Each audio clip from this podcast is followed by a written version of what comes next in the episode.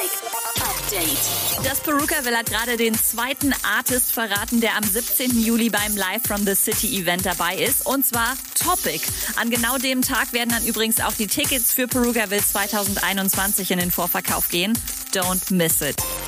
Juicy Beats rettet den Sommer. Im Juli und August wird es im Dortmunder Westfalenpark eine komplett neue Veranstaltungsreihe geben. Die Juicy Beats Park Sessions mit Konzerten, DJ-Sets und Poetry Slams.